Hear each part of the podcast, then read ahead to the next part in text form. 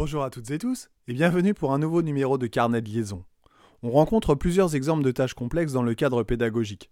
Sans rentrer dans les détails, on peut partir sur l'idée que l'apprenant doit répondre à une problématique, qui peut être sous forme de questions ouvertes, en élaborant une stratégie, mobilisant ainsi plusieurs compétences. Chaque élève peut donc, dans l'idéal, prendre le chemin qui lui convient pour aller du point A, la problématique, au point B, la réponse à la problématique. L'une des difficultés pour l'enseignant est donc d'évaluer la production de l'élève, surtout si chaque élève prend un chemin différent. Il est donc souvent utopique de vouloir identifier tous les chemins et toutes les étapes possibles, et de coller à chaque étape de chaque résolution un barème précis. C'est d'ailleurs un bon moyen de voir si l'activité proposée est riche. Si le barème est facile à positionner car il n'y a qu'une seule réponse possible, alors... De manière logique, naturelle et intuitive, puisqu'une tâche complexe mobilise plusieurs compétences chez l'élève, il paraît judicieux d'évaluer une tâche complexe par compétence. Alors attention, qu'on soit bien d'accord, évaluer par compétence ne signifie pas forcément ne pas mettre de notes. Compétences et notes ne sont pas incompatibles.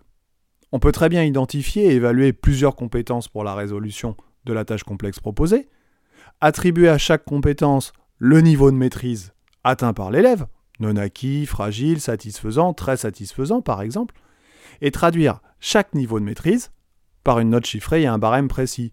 0 pour non acquis, 0,5 pour fragile, 1 pour satisfaisant, 1,5 pour très satisfaisant par exemple. Alors je vous donne un exemple. Pour une tâche complexe donnée, je décide d'évaluer la formulation ou la reformulation de la problématique, l'élaboration d'une stratégie pour répondre à cette problématique, la réponse à la problématique, et la rigueur du vocabulaire utilisé dans la communication écrite. Quatre compétences. Je choisis quatre compétences. En étudiant la production de l'élève, j'attribue un niveau de maîtrise à chaque compétence évaluée. Je traduis ce niveau de maîtrise en notes chiffrées, puis je fais la somme des points. Ici, je décide d'évaluer par exemple la stratégie proposée par l'élève. Je peux donc en fait recevoir n'importe quel chemin de résolution, à condition que le chemin proposé par l'élève ait un sens et permettre bien sûr de répondre à la problématique. Ainsi, on n'attend pas la bonne réponse, mais une réponse, ce qui permet également de faire comprendre à l'élève qu'il n'y a pas toujours une seule bonne réponse attendue, mais plusieurs. Les compétences choisies peuvent être différentes lors d'une activité de tâche complexe, bien sûr, de manière à balayer tout le référentiel utilisé.